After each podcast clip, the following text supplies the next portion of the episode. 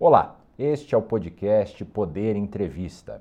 Eu sou Guilherme Valtenberg e vou entrevistar o ex-governador do Espírito Santo e presidente do IBA, Instituto Brasileiro de Árvores, Paulo Artung.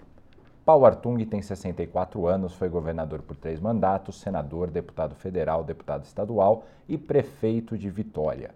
Hoje dedica-se ao meio ambiente e à construção de uma alternativa na terceira via esse espaço político será o principal tema desta entrevista. Governador, obrigado por ter aceitado o convite.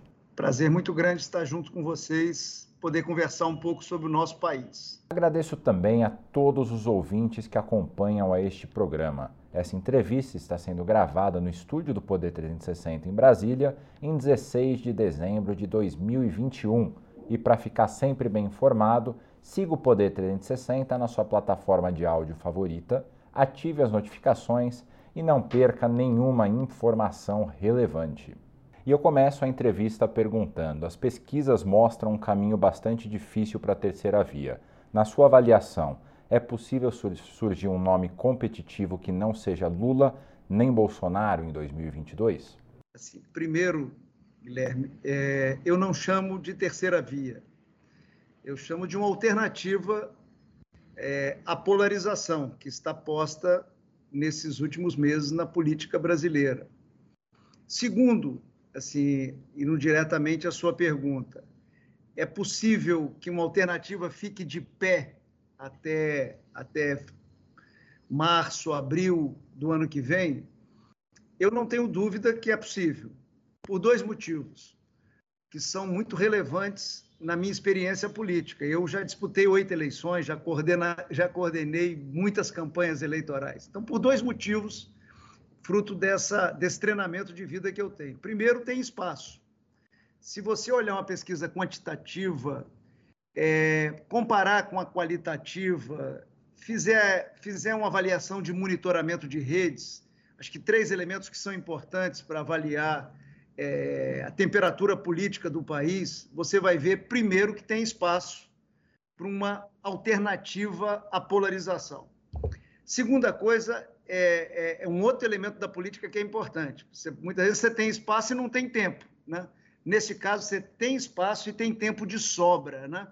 Quem tem dúvidas sobre essa afirmação minha, é só olhar o que aconteceu na eleição americana, muito recentemente praticamente dois meses antes da eleição, parecia que o Biden ia ter um resultado muito expressivo, e não foi o que aconteceu. Foi uma eleição que acabou muito disputada. Então, assim, tem espaço, tem tempo. Já tem o personagem, né, que é o terceiro elemento, né, ainda não tem o personagem. Esse, esse personagem, é, tudo indica que ele vai ser construído ao longo é, é, de janeiro, fevereiro, março, início de abril. Então, assim, Acho que aí eu lhe respondo é, objetivamente. Eu queria acrescentar, se você me permitir, um elemento novo. Tudo que eu observo, né, eu tenho 64 anos de idade, exerci oito mandatos, como diz, tudo que eu observo no mundo é, me leva a uma convicção. Polarização não faz bem. Quer dizer, toda polarização ela, ela leva a um empobrecimento do debate político. Né? A diversidade faz bem. Olha a Alemanha agora nessa, nessa, nesse último pleito eleitoral. Os sociais-democratas ganharam por uma diferença muito pequenininha e depois tiveram que sentar na mesa com os liberais de um lado e com os verdes do outro e montar um programa de governo de 180 e tantas páginas que vai no detalhe, né? de uma negociação muito bacana que foi feita fruto da tradução do sentimento da população. Então, assim, um pedaço dos alemães eram sociais-democratas, tanto que eles ganharam, mas tinha um pedaço expressivo que era verde, né? tudo a ver com, com a retomada verde, com a economia descarbonizada, e uma parte liberal. Né? Então, assim, e o acordo é de um programa comum entre essas três forças políticas. Então, assim, quando você tem polarização, empobrece. Quando você tem diversidade de debate, você enriquece. Quer dizer, já basta 2018 que não discutiu nem os problemas do Brasil, vou dar um exemplo, por que, que a educação básica não melhora no Brasil, nem discutiu os problemas, por que, que a gente não melhora a questão de segurança pública no Brasil, por que, que a gente não moderniza a gestão do SUS, nem discutiu o Brasil nem discutiu as potencialidades e oportunidades do Brasil. Por exemplo, tem hoje, tem hoje uma oportunidade batendo na porta do, do, do Brasil e dos brasileiros, que é essa retomada verde, essa economia descarbonizada. Agora nós passamos pela COP26 e aí tem um mundo de oportunidades para um país que tem a maior floresta tropical do mundo, que tem a maior biodiversidade do mundo, que tem 12% da água doce do mundo e que tem uma matriz energética já diferenciada, 45% de, de origem renovável. Pois bem, se a gente ficar na polarização, aonde nós vamos ficar, Guilherme? No xingamento, nas acusações pessoais, no disse-me-disse. Se a gente tiver alternativa no singular ou no plural, alternativas, aí o Brasil de carne e osso vai ter que ser discutido. Como é que a gente endereça a desigualdade social, a, a, fome que nós voltamos a conviver com ela no Brasil, infelizmente, e assim por diante. Então, assim, quando eu falo assim, é, é, alternativa é contra alguém? Não, alternativa é a favor do Brasil, porque se ela entrar no jogo, é, eu acho que é um, é um jogo de ganha-ganha, né? É, é, e o brasileiro, principalmente os mais pobres, que são que mais estão sofrendo nesse período de pandemia e, e, e desajustes econômicos, é o que mais vai possibilitar ter uma vida é, é, melhor, com um bom debate profundo, que encaminhe os problemas do país e, ao mesmo tempo, potencialize é, aquilo que a gente tem de bom no país, que precisa ser potencializado para gerar oportunidades, empregos para os jovens brasileiros. Então, é assim que eu vejo, eu acho que tem, tem muito chão pela frente. Vou usar a linguagem do povo do interior do Espírito Santo. Tem muita água para passar debaixo dessa ponte, Guilherme.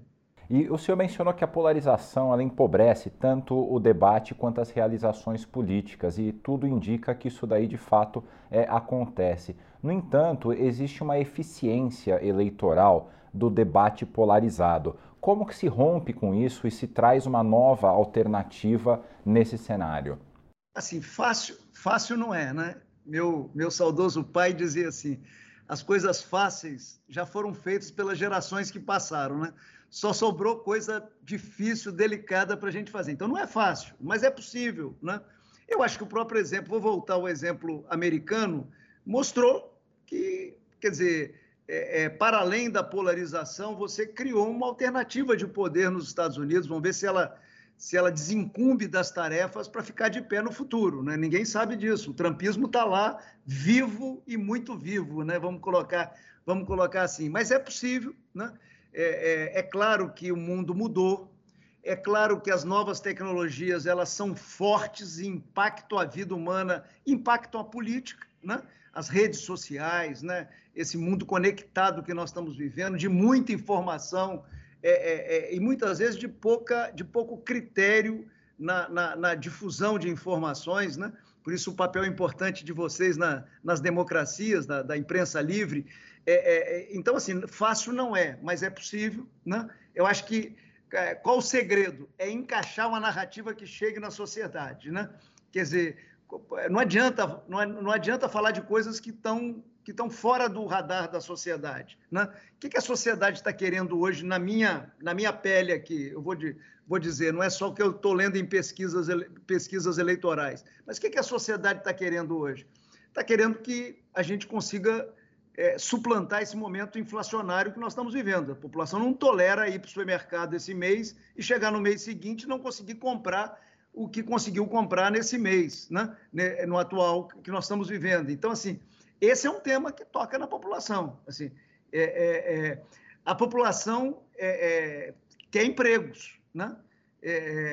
muitas vezes se comemora geração de emprego no Brasil e não olha a qualidade desses empregos. Né? Quer dizer, os últimos empregos que têm sido gerados no Brasil, de baixa qualidade, de baixo nível salarial, em função de uma retomada cíclica do setor de serviço. Os outros setores já tinham reagido é, é, durante a pandemia, esse ficou por último, por razões óbvias, né? É, é, é, e, e, o, e, o, brasileiro quer o quê? Quer emprego de boa qualidade, né? Quer dizer, então, o que, que o brasileiro quer? O brasileiro, o brasileiro é, vai discutir muita economia, assim, e eu, eu li uma pesquisa outro dia que é, que é boa, assim, quanto mais simples o eleitor, mais pragmático ele é, mais ele vai olhar para o debate e ver, assim, o que, que vai mexer com, com, com, com, com um ponteiro de qualidade da minha vida, da vida da minha família e assim por diante. Então, assim, o candidato que conseguir encaixar uma narrativa né, que, que, que tem um fio terra com esse sentimento da sociedade brasileira, né, que, mostre, que mostre também um futuro, aquilo que Fernando Henrique fala muito, quer dizer, preciso olhar para frente e falar assim, ó, com esse líder aí, sabe, o país vai melhorar, minha família vai melhorar de condição e assim por diante. Então, assim, quem encaixar uma narrativa boa nesse sentido, é, é, conseguindo fugir aí da demagogia, da ideia de vender terreno na Lua e assim por diante, eu acho que tem chance é, de quebrar essa polarização. Assim, é, a polarização eu não, eu não, eu não a subestimo, queria deixar isso claro, né? Mas ela não é indestrutível.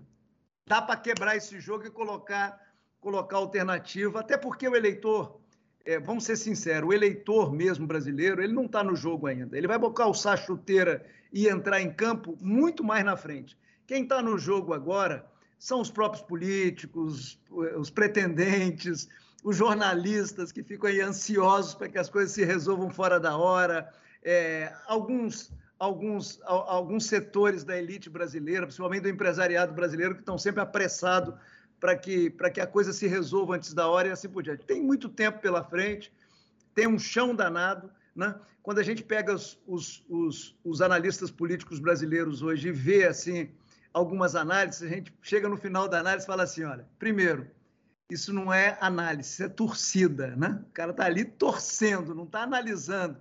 Segundo, esse mesmo dito analista, eu estou colocando entre aspas, até porque uns são amigos queridos meus, é, é, esses mesmos analistas, há 60 dias, estavam falando coisa muito diferente, não são capazes de ler a coluna que escreveram há 60 dias atrás. Então tem que ter paciência.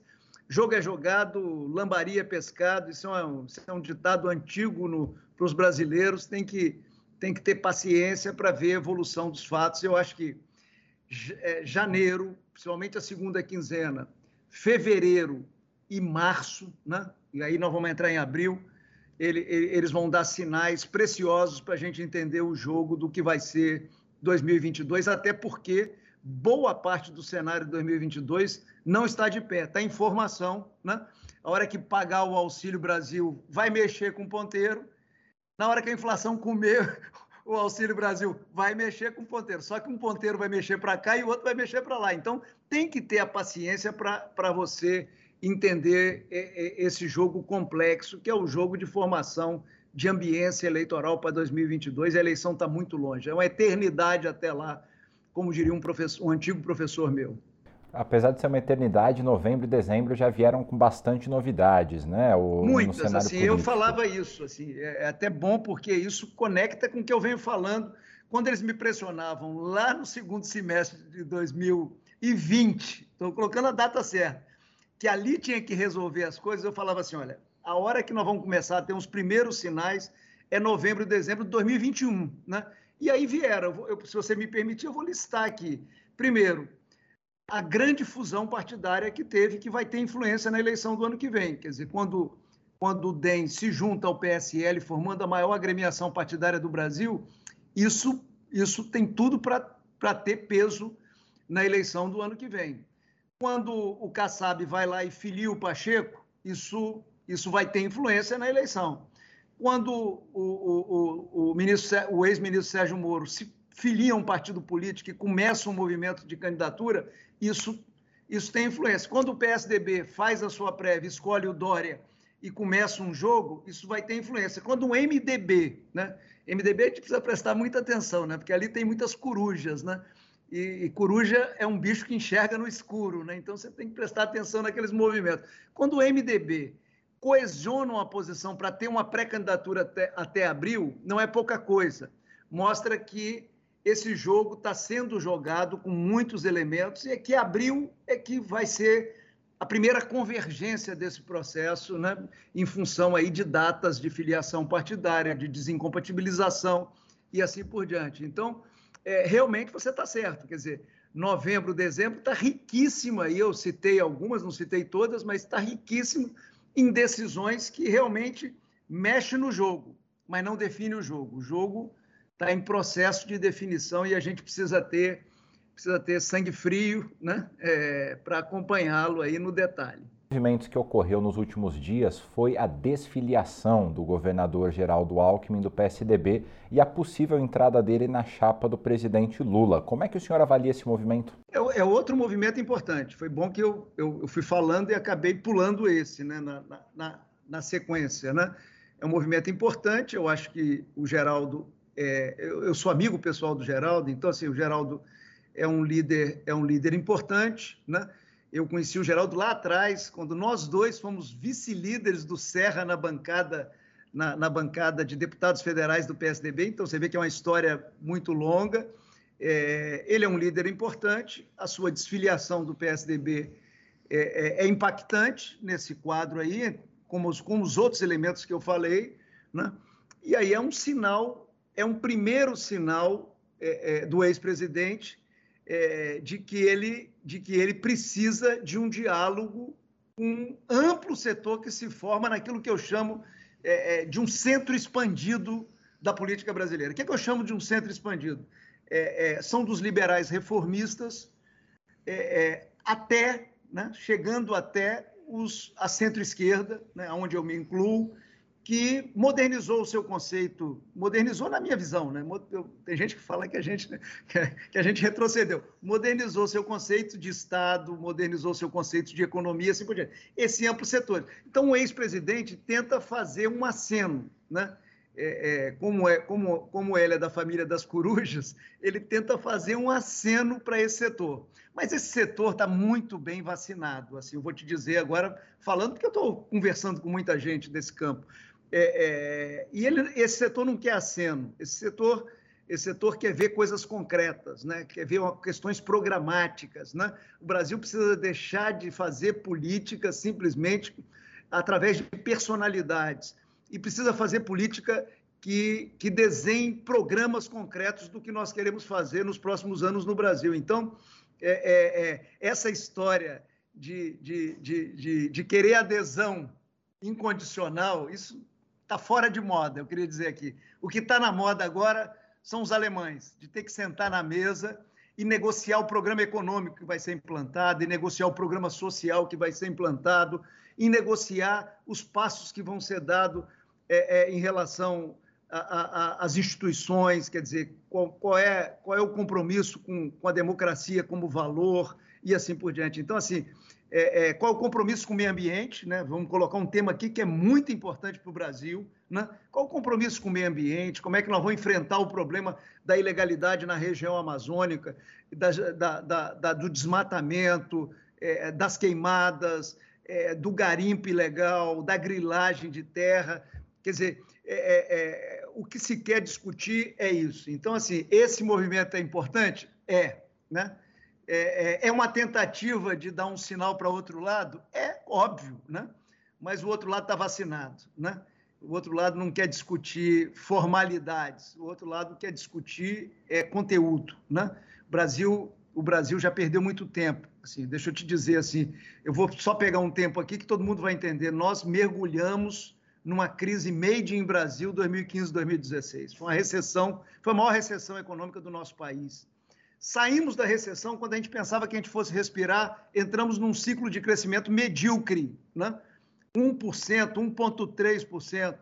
Quer dizer, é, é, quando a gente achou que podia ir para um outro passo, não foi. Entramos dentro de uma pandemia. Então, quer dizer, o que vem depois agora de 2022 é a superação desse ciclo que tirou renda dos brasileiros, né? trouxe a fome de novo para a vida das famílias pobres brasileiras, tirou, tirou, tirou condições de vida da população. Quer dizer, então o próximo ciclo não pode ser ciclo de gogó, de conversa fiada, de demagogia, de populismo, porque isso nós estamos cansados disso.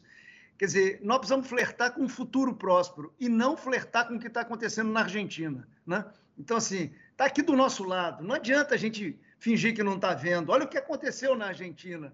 Quer dizer, temar em caminhos que já deram errado em tudo quanto é canto do planeta é, é levar, o, é levar o, Brasil para a beira do despenhadeiro, ou se não, despenhadeiro abaixo. Eu acho que vai levar despenhadeiro abaixo. Então, está na hora é, é, é, é, da gente parar de apertar o caminho, o, o, o, caminho errado do curto prazo, da visão eleitoreira, é, demagógica, populista e assim por diante, e apertar um outro botão, que é o do caminho certo, né? Como é que a gente põe esse país para transformar o imenso potencial que ele tem em oportunidade para os seus filhos, principalmente para os jovens brasileiros. Acho que esse é o desafio, né?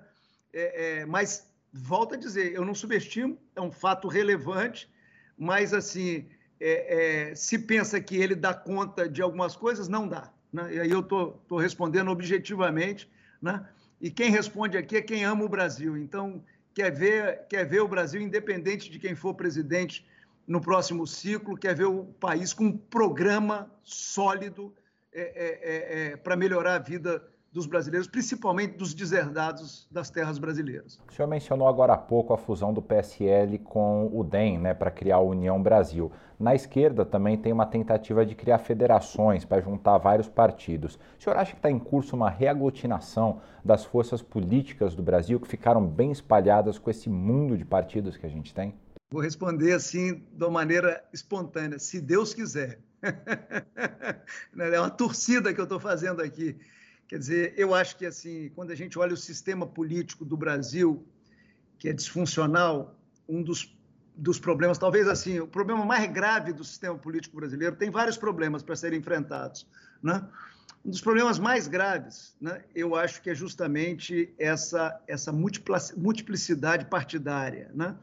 É, nós erramos na Constituinte de 88, o que foi escrito lá não está bem escrito, na minha visão. É, depois o Congresso tentou fazer uma cláusula de barreira, o Supremo foi derrubou a cláusula de barreira em função do que está escrito na Constituição. Assim, e, e, não foi uma boa decisão do Supremo, vamos ser francos, né? É, é, é, porque atrapalhou o processo de, de, de, organização partidária do país.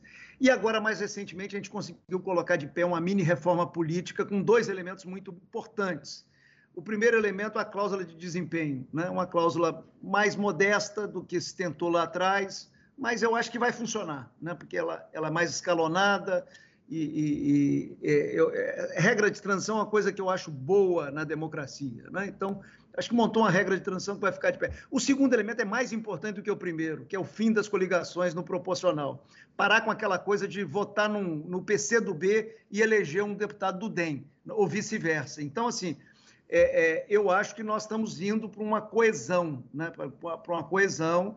É, tivemos essa enorme fusão aí, eu quero parabenizar a turma do PSL, a turma do DEM, lá liderada pelo, pelo Neto, Antônio Carlos Magalhães Neto, eu acho que eles, eles fizeram um gol de placa, na minha visão.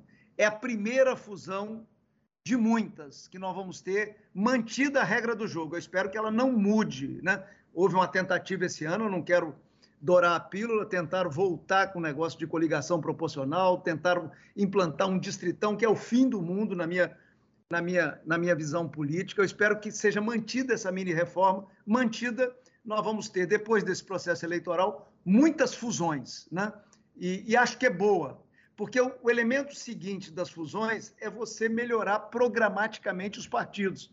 Hoje, se você chegar nos Estados Unidos e olhar o programa dos democratas, você entende o que eles pensam. Pode não concordar, mas entende. Você olha o programa dos republicanos, você entende o que eles pensam. No Brasil, se você olhar dos 32 partidos, lá dos 20 e tantos que têm representação no parlamento, qual é o programa, o que, que eles defendem para o sistema tributário nacional, para a reforma do Estado do país, você não consegue entender patavina do que eles pensam sobre a realidade brasileira. Na verdade, são aglomerações olhando basicamente fundo partidário e tempo de televisão para negociar em, em, em, período eleitoral. Então, assim, nós precisamos superar. Eu estou na torcida, né? Eu acho que esse ano foi bom. Muita gente se manifestou no Congresso e o Congresso acabou não estragando a mini reforma política. Então, assim, eu acho que tem uma tendência. Se a gente conseguir seguir em frente, daqui a pouco o país vai ter 10, 9, 8, 7 partidos. E aí esses partidos não tem jeito, eles vão ter que se diferenciar é, é, por uma questão programática nós já acertamos né, uma coisa importante, que é o financiamento, que é público, né, e com participação privada é, de pessoa física. Então, tá certo. O que, que falta consertar nisso? Precisa ter democracia nos partidos. Diminuindo o número de partidos é mais fácil cobrar democracia, acabar com esse negócio de diretório provisório nos, nos, estados, nos municípios, isso vai dar democracia interna no partido. E a segunda coisa, nós precisamos criar critério para distribuição do, do, fundo, do fundo eleitoral. Não pode entregar o fundo eleitoral na mão de um presidente de partido e ele virar um oligarca, porque é isso que tem hoje no país. Ele não pode virar um oligarca, sabe, que ele fica dando cartas na política, dou 100 para um candidato que é meu amigo e dou um para um candidato que eu não conheço muito. Isso precisa ter critério, né? É, é, eu acho que nós vamos ter que aperfeiçoar esse processo. E a última coisa importante que eu acho que nós temos que fazer no sistema político é acabar com reeleição. Eu acho que foi feito, né? Lá atrás tem as razões lá de trás, eu não vou discutir. Lá atrás eu fui contra, então eu tô, estou tô muito a cavaleiro para dizer isso. Né? É, é, foi feito lá atrás, foi testado, deu errado. O autor do projeto, que é, que é o nosso querido ex-presidente da República, Fernando Henrique Cardoso, já fez autocrítica, então está na hora da gente abolir, porque isso não deu certo. Né? Podemos discutir no futuro um mandato um pouquinho maior de cinco anos, não mais que isso, né? É, é, porque eu, eu, me lembro muito bem quando tinha mandato sete anos na França, deu muito errado. Né? Na hora que você erra a escolha, você sofre um tempo longo demais. Então, você pode até ter um mandato aqui no Brasil de cinco anos, mas não reeleição. Ah, mas o governador é maravilhoso, o, o presidente é maravilhoso. Ok, ele termina o ciclo dele, descansa um período, tem a alternância do poder, que é ótimo para as instituições democráticas, e daí, lá na frente, se ele voltar, é, é, é, ele pode ser reeleito. Os americanos, quero chamar a atenção, eles, eles, eles, montaram, eles montaram um sistema muito legal. assim. Um presidente da República pode ser eleito, exercer o mandato e pode ter um segundo mandato. Depois não tem mais e não pode participar da vida pública. Olha que coisa interessante. Talvez nós que somos o zero e vezeiro de copiar coisa ruim mundo afora, podíamos copiar essas boas experiências é, é, é, é mundo afora, porque elas vão fazer bem para, de certa forma, é, é, reestabelecer musculaturas nas instituições democráticas que precisam de musculatura. Está provado no mundo inteiro que as novas tecnologias, de certa forma, sacudiram com, a, com as democracias representativas, liberais e assim por diante. Nós precisamos fazer uma atualização desse processo, mas as ideias que eu tenho sobre a questão partidária é essa: é deixar funilar e diminuir o número de partidos. Isso vai melhorar a governabilidade do país é, é, e vai dar mais sentido programático para pro, os partidos e para os futuros governos. Olhando para as forças políticas hoje representadas, tem como a gente dizer, por exemplo, que haveria um grande partido de esquerda se houvesse, é, se vir a acontecer essa aglutinação? Um de esquerda, um de centro, é, um de centrão, enfim, já tem como traçar um panorama de como isso seria, governador? O panorama não dá, mas você vê assim, no campo, no campo mais à esquerda, você tem o PT que está consolidado, né? ele pode ser a matriz para receber outras agremiações, né? E, e, a gente entender assim, pô, dentro do Partido Democrata Americano, vou voltar à, à experiência americana, você tem você tem esquerda tradicional, você tem até um pessoal mais à extrema esquerda, assim, em termos de pensamento, e, assim, e convivem lá, né? negociam posições e assim por diante. Então, você pode ter um partido mais à esquerda em torno do PT, pode ter um partido de extrema esquerda, além do PT, em termos de pensamento político, pode ser que fique de pé e assim por diante. Eu acho que na mesmo, no, na mesmo, no mesmo sentido, na direita. Você pode ter, você pode ter uma direita né, mais civilizada, assim, como como os franceses falam lá quando se refere a direita, e uma direita mais extremada, ligada, ligada a, posições muito, muito conservadoras e, e, e, e, até muitas vezes flertando com coisas de violência e assim por diante. Isso está próprio, isso está tá espalhado no mundo afora. E eu acho que assim no campo do centro político você pode ter um centro mais à esquerda, né, focado mais em, em, em, em questões sociais, é, um pouco mais tolerante com a intervenção do Estado em, em, aspectos em aspectos que o Estado pode contribuir e assim por diante, uma, uma esquerda e um, uma, um, centro mais à direita. Né? Então, assim, eu acho que isso, do ponto de vista programático, se você tiver um, esses campos organizados, com outros nomes, porque esses nomes também envelheceram com o tempo, na minha, na minha modesta visão, eu só estou fazendo isso porque é assim que se discute política no mundo inteiro ainda, esquemati com esquematismo, assim, esquematizado assim. Mas assim, eu, eu mesmo já acho que esses conceitos estão meio envelhecidos. Mas você pode ter aí um conjunto de forças, né?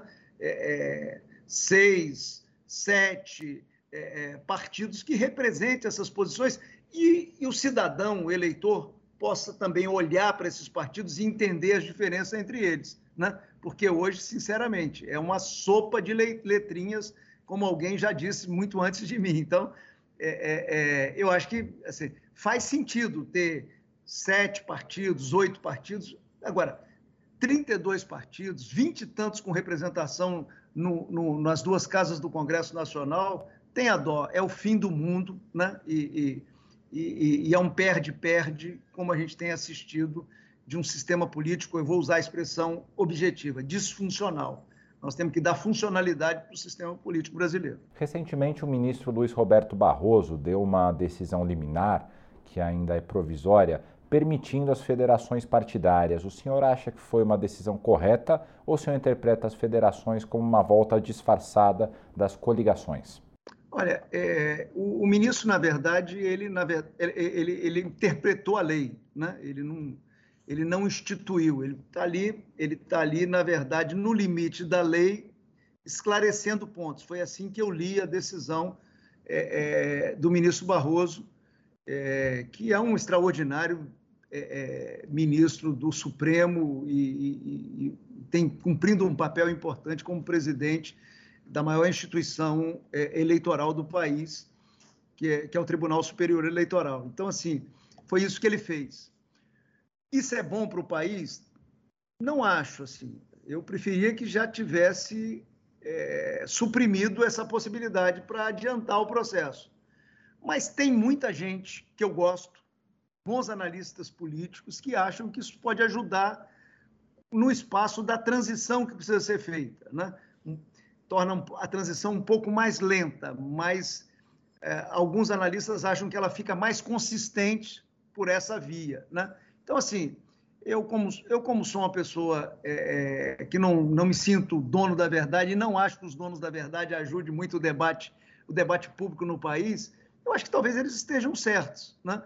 E, e se a gente usar a federação para encaminhar no sentido da coesão em torno de poucos partidos, partidos com clareza política, ideológica, programática, eu acho que aí é um jogo de ganha-ganha. Eu torço para que seja, para que esse, essa avaliação esteja esteja correta. Queria convidar o senhor para fazer uma elaboração a respeito de cinco nomes que já foram lançados da chamada terceira via, ou como o senhor chama, alternativa. Queria que o senhor é, colocasse as, os principais desafios e vantagens desses cinco nomes. Vamos começar pelo João Dória. Quais são os desafios e quais são as vantagens que ele tem como candidato eleitoral? Como eu te respondi precisamente todas as perguntas que você me fez até agora, eu estou com crédito em cima da mesa. E esse crédito eu vou usar agora, né? É, para poder lhe dizer que uma pessoa como eu, que exerceu oito mandatos, viveu a política durante um período muito grande e continua ativo, né? Assim, Estou nos, tô, tô, tô, tô, nos movimentos cívicos, como Renova BR, como Todos pela Educação, é, é, como agora. Né?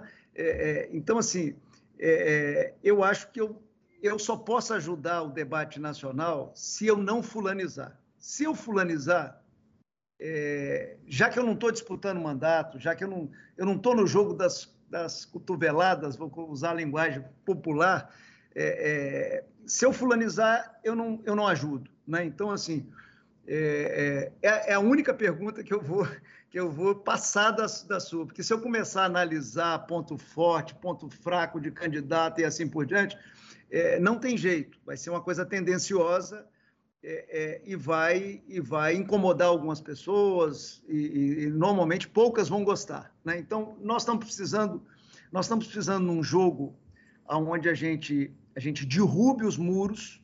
Quais são os muros principais para a gente derrubar? Os muros ligados à vaidade pessoal, que são próprias do ser humano, mas eles, eles precisam ser derrubados. E os muros ligados aos projetos pessoais. Né? Por que está na hora da gente fazer isso? Porque o Brasil não aguenta mais. Assim, assim, o Brasil não aguenta um, mais um ciclo de quatro anos é, é, é, é sem rumo. Né? É, assim, o, país não suporta isso mais. Então está na hora da gente usar essa, essa situação que está posta, que é fática, em favor dos brasileiros e, e, e buscar uma coesão. Para isso precisa de, derrubar esses muros e criar boas, boas pontes. Aonde não der uma ponte, a gente vai lá no, no, no FHC, faz uma pinguelinha, mas mantém uma passagem, né? Para ver se a gente conversa, né? E volta a dizer, eu não tenho preconceito de conversar com ninguém, todo mundo que me chama para conversar eu converso, as pessoas sabem disso. É, o que nós precisamos é de um bom programa para o país. Se a gente quiser repetir o que foi feito agora recentemente na Argentina, é um desastre. Né? Então, nós, nós, nós temos que ir para o outro caminho, né? experimentar um outro caminho, é, é, e aí precisa modernizar o país, precisa dar competitividade para o país, precisa melhorar o setor público brasileiro, que é pré-histórico, foi feito por um tempo que já não existe mais. Precisamos fazer uma boa reforma é, é do RH do setor público brasileiro. Quer dizer, precisa ter um bom programa, um bom projeto para o país, precisa que olhe que olhe para o conjunto, né? olhe para a região amazônica, o seu potencial, mas os seus problemas. A população amazônica vive num lugar rico, mas muita pobreza, muito, IDH muito baixo. Quer dizer, como é que faz para isso? Como é que a gente valoriza esse Brasil central que está produzindo comida para o mundo inteiro, está alimentando hoje quase 700, 800 milhões de planetários? Quer dizer, essa diversidade do país, como é que a gente cuida desse nor do, Nordeste brasileiro, né, que, que tem demandas, mas tem um potencial importante? Como é que cuida desse interior das Minas Gerais, que é um pouco o coração do Brasil? Quer dizer, é isso que nós precisamos. Então, assim, é, é, é, é, se, a gente, se a gente rebaixar essa conversa para fulanizar, para olhar qualidades e defeitos de, de candidatos, todos nós humanos temos qualidades e defeitos, pontos fortes, pontos fracos, isso é normal. Mas se a gente for para isso, a gente não ajuda. Eu quero ajudar. Quero ajudar o Brasil a encontrar o caminho. Né? É, é, eu tenho 64 anos de idade, já dei contribuições práticas, já mostrei que é possível fazer as coisas no setor público e ter respeito e admiração do contribuinte, do cidadão, é, é, é, do Brasil. Né? Eu fiz coisas no Espírito Santo que passaram a ter admiração do Brasil. É possível, temos que fazer isso no Brasil inteiro, né? para gente, a gente melhorar a imagem do Brasil. Nós deixamos a imagem do Brasil é, ficar muito feia no mundo afora, a gente está vendo isso. Quem sai do país nota isso numa conversa dentro de um táxi, né? pelo que era há alguns anos atrás, pelo que virou agora. Então, assim, vamos consertar isso, não tem que fulanizar é, é, eu, não, eu, não, eu não faço política fulanizando, mas tem caminho, né? Assim, eu acho que isso, isso é que é importante, assim. Dá para fazer muito melhor do que nós estamos fazendo. O país tem um potencial imenso nessa quadra que o mundo está vivendo. Precisamos transformar esse potencial, como eu disse, vou repetir, em boas oportunidades para os jovens brasileiros. Certamente, eu entendo, compreendo aí a sua decisão de não fulanizar, apenas por uma questão aqui de justiça com os nossos espectadores. Os outros quatro nomes que eu ia citar é o do Sérgio Moro, Simone Tebet, Luiz Felipe Dávila e Rodrigo Pacheco. Passando para a parte adiante, depois, sem fulanizar. Posso uma... dizer, posso dizer a, a, a, a quem nos acompanha que eu converso bem com todos eles. e é o meu papel, assim, conversar. E uma última pergunta para a gente encerrar a nossa entrevista. Em 2022, a gente vai ver o nome do senhor nas urnas? Não, não, já, já percorri muito esse caminho. É, é, é, eu, eu, eu, disputei lá atrás, primeira eleição. Primeira eleição eles queriam que eu fosse candidato a vereador de Vitória, mas não deixaram eu ser candidato a vereador de Vitória porque os eleitores lá do interior do, do Espírito Santo, onde eu nasci, eu nasci no Caparaó, ali onde está o Pico da Bandeira, na divisa do Espírito Santo com Minas, por isso que eu sou meio mineiro. Todo mundo brinca comigo, você é meio mineiro é, é, eu nasci na divisa, né? e aí a turma de lá me pediu para ser candidato a deputado estadual. Então, não fui vereador, já primeira eleição eu já fui o quarto mais votado do Espírito Santo como deputado estadual e segui, aí fui estadual, fui federal, depois fui prefeito da capital, é, depois saí da, da, prefeitura da capital, o presidente Fernando Henrique me convidou para ser diretor da área regional e social do BNDES, foi foi ótimo essa passagem minha no BNDES. Eu aprendi muito, estudei muito nesse período. Eu sou economista, então foi uma oportunidade ótima de crescimento profissional. Voltei para o Espírito Santo para ser candidato a governador, perdi a convenção, nunca, nunca perdi a eleição, mas perdi uma convenção disputadíssima aqui com a história conhecida dos capixabas. E aí eles me chamaram para ser candidato a senador, não estava nos meus planos, fui ser candidato a senador, fui muito bem votado, fui, mais, fui o mais votado do Estado na época, mais votado que o candidato a governador e assim por diante. Fui senador. No meio do meu mandato, voltei, disputei o governo, fui governador uma vez, fui reeleito, né? Eu já falei mal de reeleição aqui, mas eu já, eu já, eu já fui reeleito uma vez, fui reeleito governador. Quando eu terminei o ciclo em 2010, todo mundo queria que eu saísse candidato a senador, eu falei, não, vou voltar, vou para a iniciativa privada, né? E fui, né? Fui conselheiro da IDP Brasil, conselheiro da Veracel, fiz palestras Brasil afora sobre gestão pública e assim por diante. Quando chegou em 2014, ninguém mais esperava, eu tive uma recaída e disputei o governo de novo. E aí fui governador pela terceira vez. Então, assim, Estou é, contando isso porque meu ciclo na vida pública é muito rico, muito diversificado. Eu aprendi muito, continuo aprendendo. E, e, e esse, é, esse é o ciclo da política, quer dizer, você aprende o tempo inteiro. Né? Quem acha que sabe já está já tá aí na antessala de um, cometer um erro, um tropeço e assim por diante. Você vai aprendendo. Então, assim, quando lá atrás eu fui deputado estadual, eu votei no doutor Tancredo Neves, como, no colégio eleitoral, como delegado da Assembleia Legislativa. Então, a experiência é muito rica. Convivi muito com o doutor Ulisses Guimarães, convivi com Mário Covas, convivi com Franco Montoro. Quer dizer, é uma experiência muito rica. Eu não paro de fazer política, deixar claro. O que eu, o que eu acho que está tá vencido é meu ciclo de, de disputas eleitorais, é, é, de candidaturas e assim por diante mas eu, eu sou um ser humano que inquieto, né? É, com trabalhos voluntários, como Renova BR, para formar novas lideranças. Eu sou um cara inquieto para tentar melhorar o nosso país. Então, você vai me ver participando do processo, você não vai me ver é, disputando eleição, mas que eu acho que na vida, todas as profissões, a sua de, de, de, jornalista e qualquer outra profissão, um jogador de basquete, um jogador de futebol, isso tem um ciclo. Eu acho que eu percorri o ciclo, está bem resolvido, né?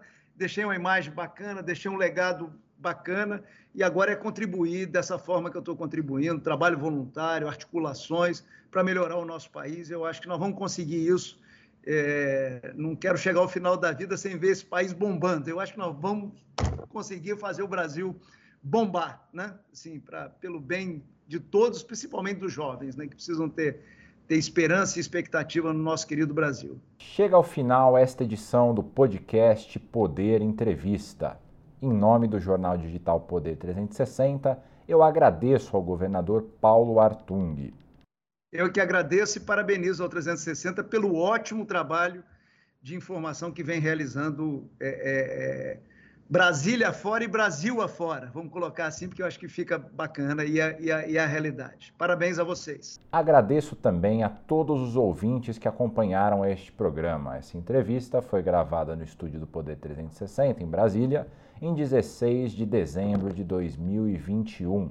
E para ficar sempre bem informado, siga o Poder 360 na sua plataforma de áudio favorita, ative as notificações e não perca nenhuma informação relevante. Muito obrigado e até a próxima.